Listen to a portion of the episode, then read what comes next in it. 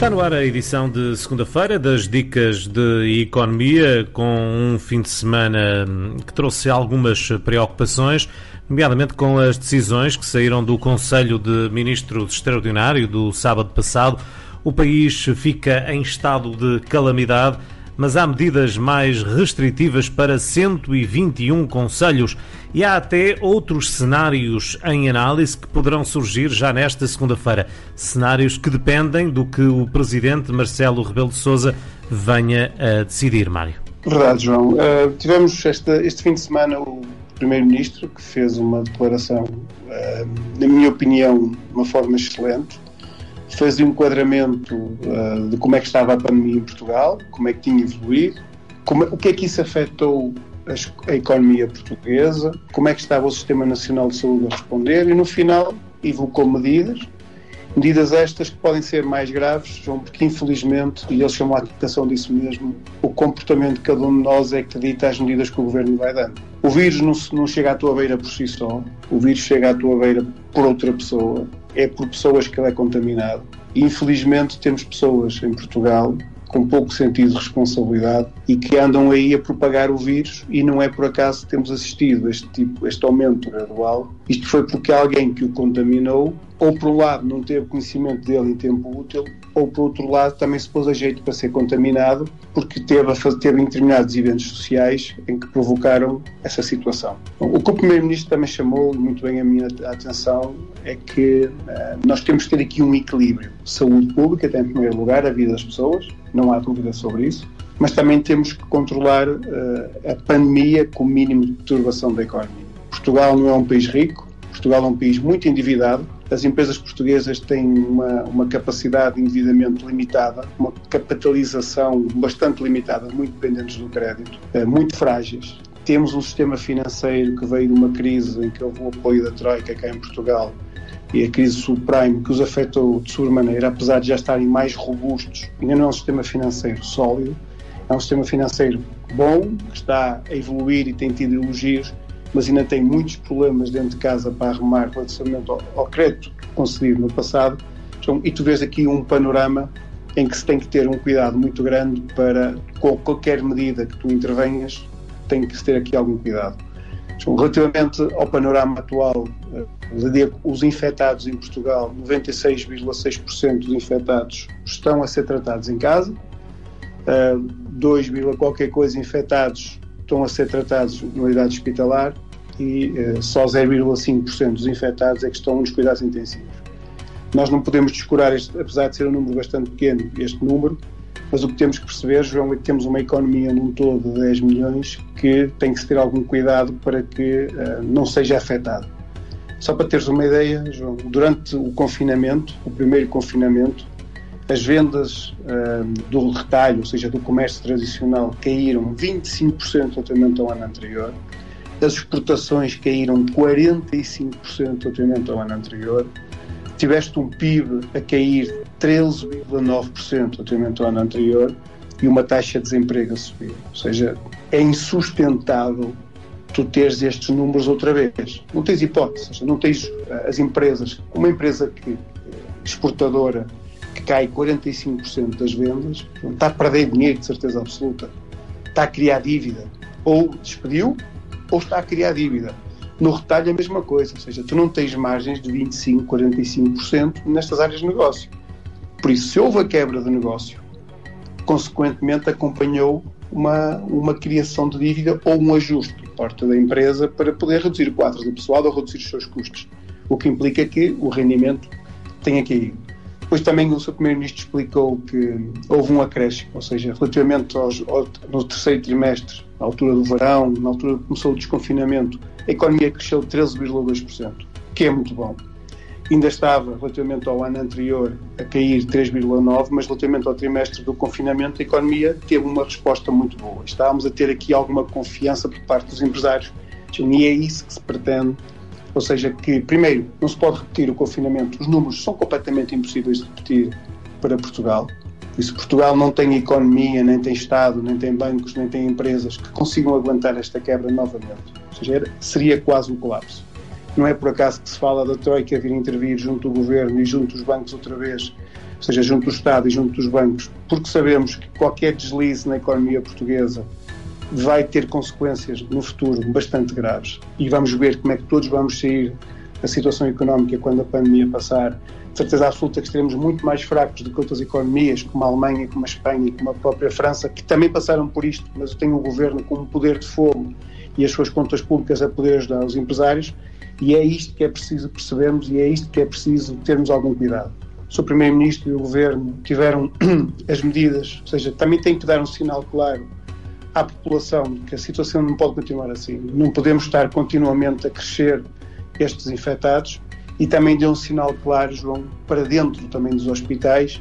Meus senhores, estejam sossegados, vocês estão a dar aí bastante apoio, estão a ser uns heróis e nós vamos tentar controlar esta pandemia para que esta situação não fique descontrolada nos hospitais.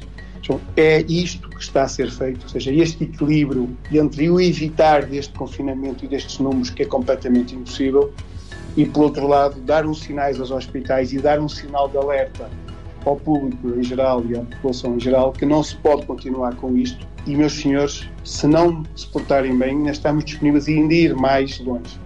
Só para teres uma ideia, João, os estudos revelam que, e na minha opinião, eu também fiquei um pouco admirado qual era o impacto que tinha confinamento à noite, uh, mas chegou-se à conclusão que a maior parte das, das infecções e da contaminação ocorre em festas privadas noturnas, ou seja, em eventos privados, eventos que não consegues controlar, e o governo será, terá que se calhar ter muito mais um, cuidado nesta altura da noite. É muito mais fácil controlar as pessoas que estiverem dentro de casa do que se estiverem a viajar, vigiar as pessoas na rua. Por isso, se toda a gente for para casa, o perigo de, de contaminação destas festas à noite é menor.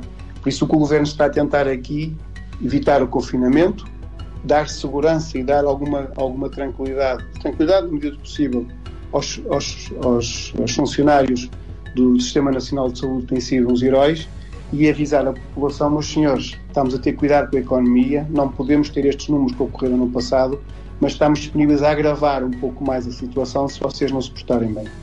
Se calhar, João, se calhar vamos ter o agravar da situação, por causa desta situação que eu te disse, ou seja, para controlar alguns focos e para dar um sinal claro, mas não estou em querer que o governo consiga eh, fechar mais a economia do que ela está, porque seria, teria consequências catastróficas.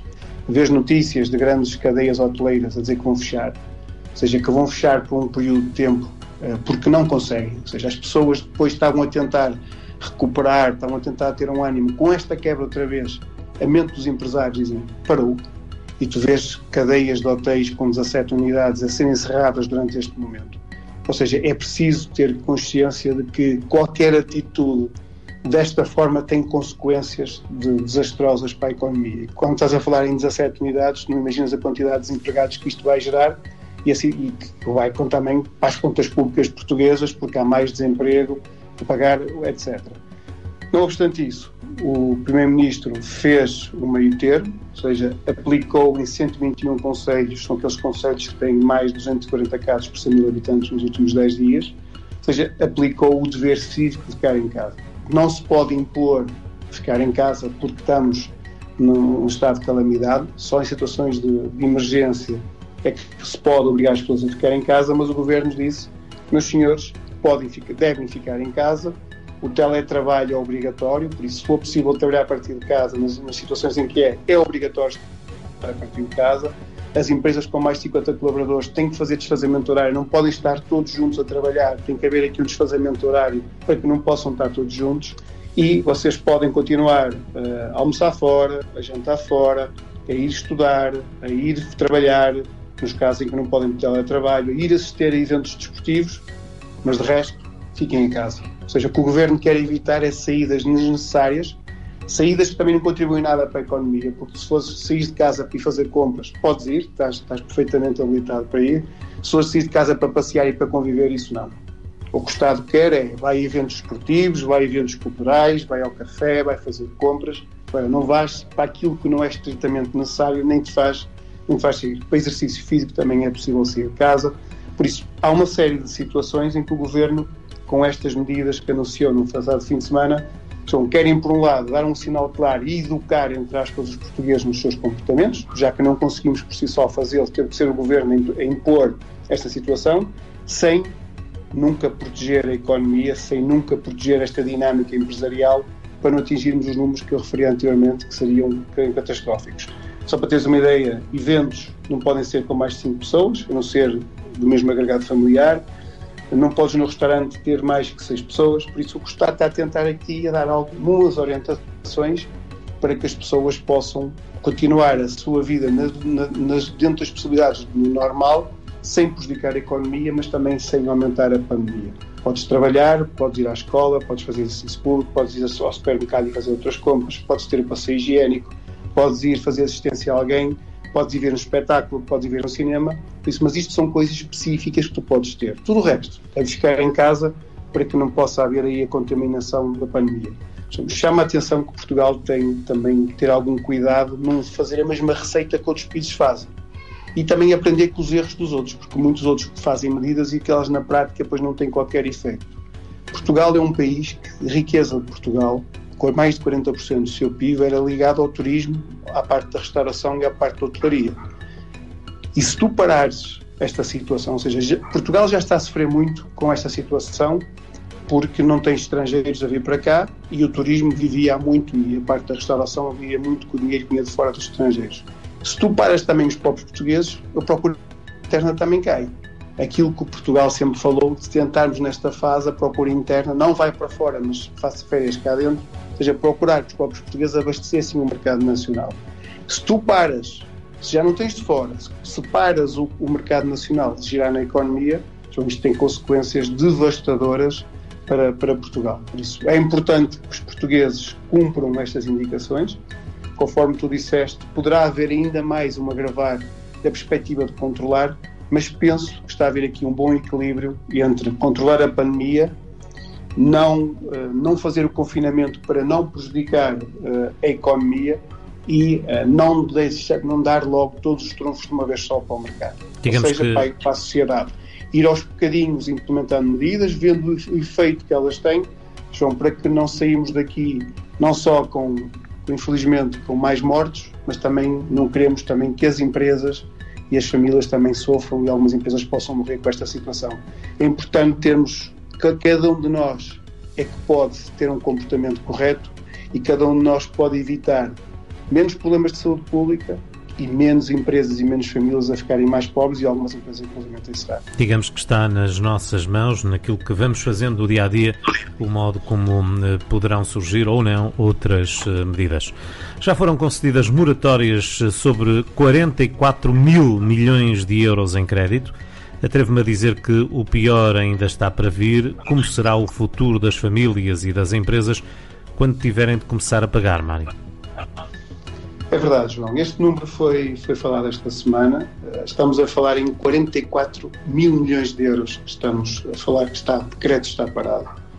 Em que temos 37 mil milhões relativamente a moratórias públicas, foram impostas pelo governo aos bancos, ou seja, não foi, não foi por iniciativa das próprias instituições, e moratórias privadas, os privados, apesar de não estarem obrigados a dar moratórias, também deram porque o próprio sistema da União Europeia de Supervisão o permitiu.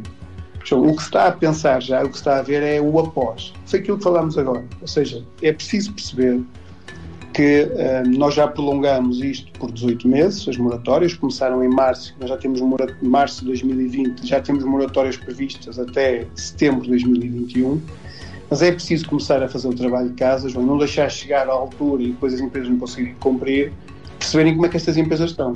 Sabemos que há aqui muitas empresas depois terminatórias a ter oxigênio, mas elas próprias, por não ter atividade, se calhar também estão a sofrer no próprio dia a dia. E o que se fala aqui, João, é que é preciso fazer o trabalho de casa. Ou seja, é preciso que, enquanto esta moratória existe, que as empresas possam se ajustar. Ou seja, fazer o diagnóstico de como é que elas estão agora, como é que elas estarão no futuro, se elas vão ou não sobreviver à pandemia, para que quando a moratória acabe, uh, as empresas consigam sobreviver e continuar a pagar os empréstimos. Isto porque a moratória é isso mesmo que a palavra diz, é moratória, não é perdão. Ou seja, estamos a acumular juros agora que não estamos a despender liquidez de dinheiro agora, mas que vamos ter que pagar no futuro. Por isso, nada aqui está a ser perdoado, está a ser suspenso, ou seja, não há nenhum pagamento, mas vai começar a, ser, a ter que ser feito. E para algumas empresas, João, é, esse pagamento dos juros vai começar a partir de março do próximo ano. Por isso, as empresas têm que fazer o seu trabalho de casa, uh, têm que perceber como é que elas estão agora, têm que perceber quando tiverem que pagar o que devem, se vão conseguir fazer, para que depois não tenhamos surpresas. Uh, a notícia que veio vinculada, e, e o próprio Secretário de Estado das Finanças também já alertou, que os próprios bancos também têm que começar a analisar como é que estão as empresas. E eu, eu, digo mais, não só os bancos, ver cada caso é um caso, começar já a preparar as empresas para o impacto quando tiver voltar a pagar a dívida, mas também as próprias empresas têm que fazer o seu trabalho de casa e começarem a dialogar já nesta altura dos bancos. Não é chegar à altura, não consigo pagar e vamos reestruturar.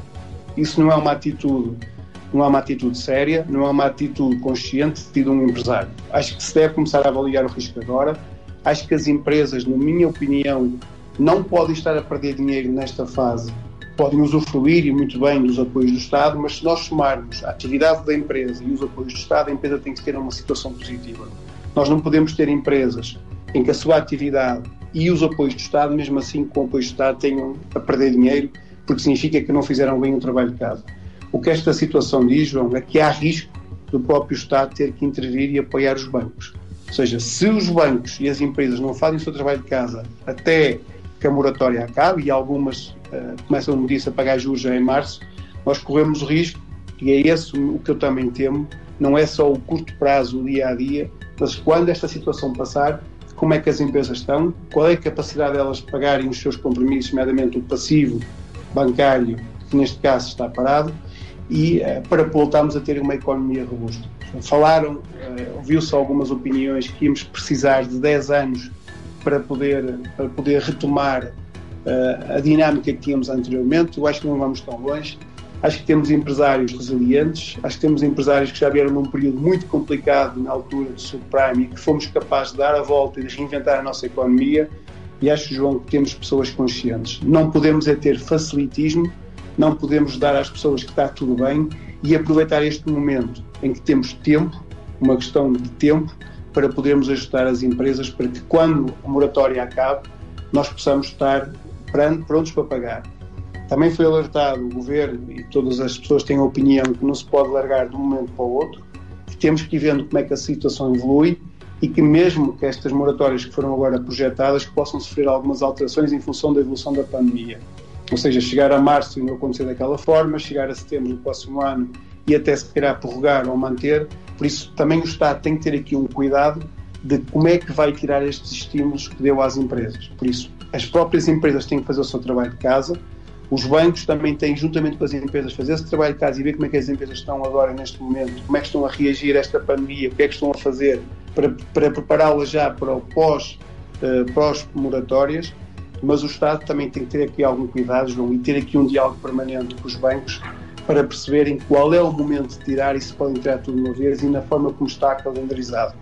Como eu volto a repetir, as empresas portuguesas são frágeis, o nosso tecido empresarial é constituído essencialmente por pequenas e médias empresas, João, que não, não estão preparadas, nem têm feito o trabalho de casa, a grande maioria delas, para que quando a moratória acabar possam retomar. É importante, mais uma vez alerto os empresários para o fazerem, porque senão no futuro, João, passam a pandemia, mas depois poderão não ter muito futuro para a frente, porque as suas empresas podem estar totalmente descapitalizadas. Muito bem, o economista Mário Costa com as dicas de economia de início de semana. Amanhã voltamos às dicas de economia a esta mesma hora.